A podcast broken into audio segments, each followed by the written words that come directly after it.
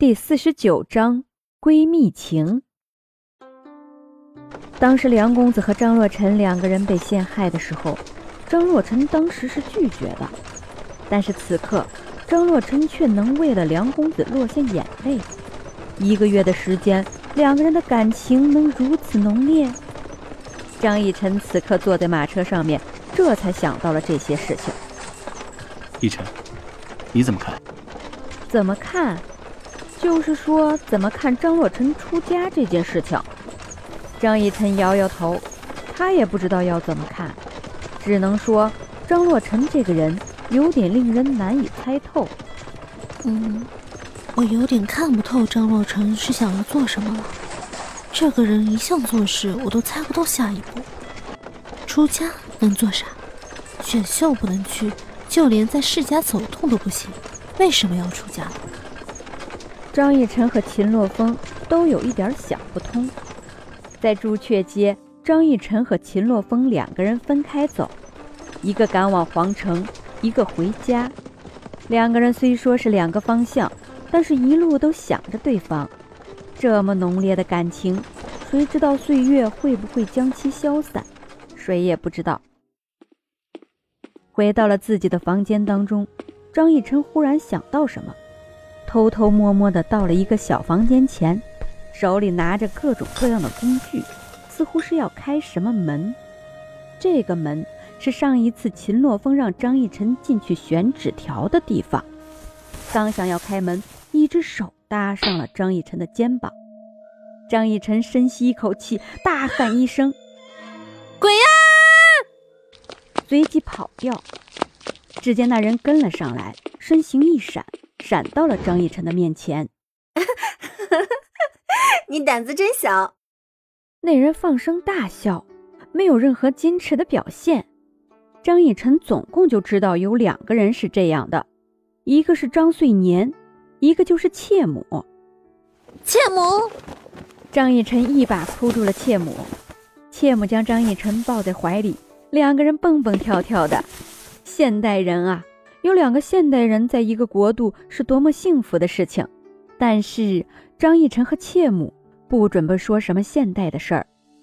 张逸晨带着妾母回到自己的房间里面，两个人盘腿坐在床上，嗑着瓜子儿，真是没有任何大家闺秀的样子。要是张夫和张夫人知道了这件事情的话，绝对会后悔收了妾母这个干女儿。说说这一个月你遇到了什么有趣的事情？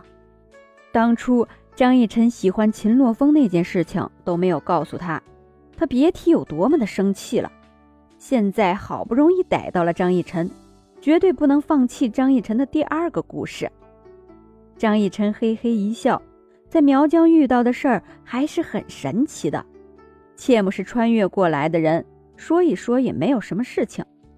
反正这个故事奇特，就算是流传到外面，也没人信，是不是？我和秦洛风两个人去了苗疆，刚到苗疆的时候，我为了装装逼，就装得十分的文采。一个掌柜的问我：“你从哪里来啊？”我说：“我从来处来。”那掌柜的眼神有点发光，紧接着又问我：“往哪里去啊？”我又回答道：“往去处去。”大概这样的对话说了四句的样子。那掌柜的就认为我和秦洛风两个人到苗疆来，是为了能够将苗疆吞并。那叫做一个心慌啊！马上找到了族长大人，商量对付我们的事情。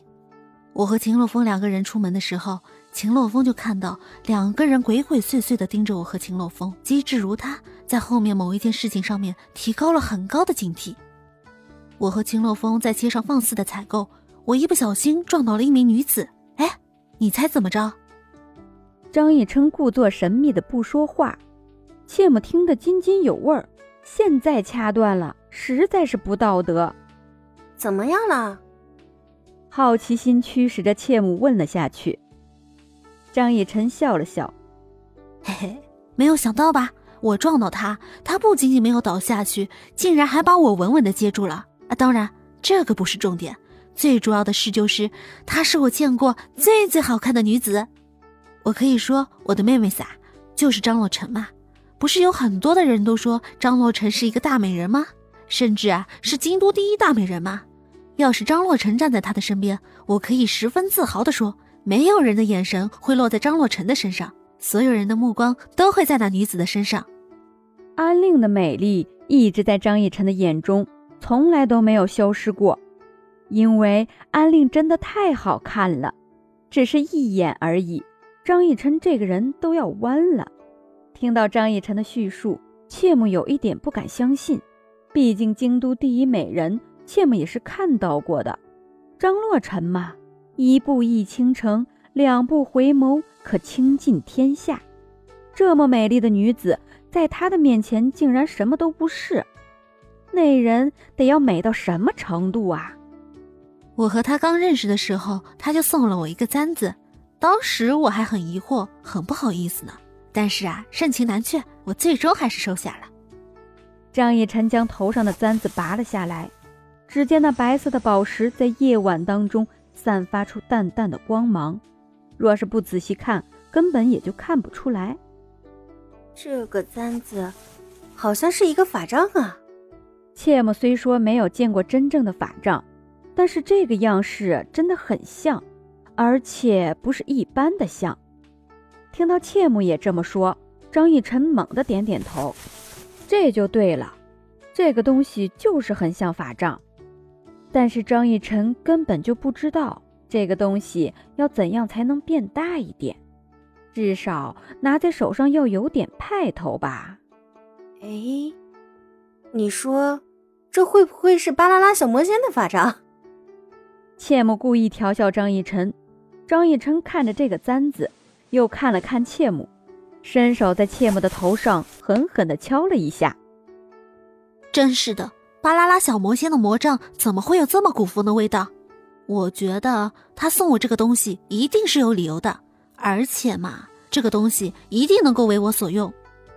安令是妖族的人，要是一个妖族的人平白无故送你一个东西，你觉得那个东西是没有什么卵用，还是对你来说会很有用处的呢？反正张逸晨觉得是后面那个。切莫想了想，这个簪子虽说看起来不是十分的名贵，但是做成一个法杖的样子，还送给了别人。说不定是整人的呢，你不会觉得这个东西没什么用处，就是用来耍你的呢？没有任何的忌讳，就这样说出来。张逸晨愣了一秒，又是一个暴力敲过去，就是为了耍我？耍我他还会送我这个东西吗？紧接着，张逸晨又拿出来安令送他的另外一个物件怎么说呢？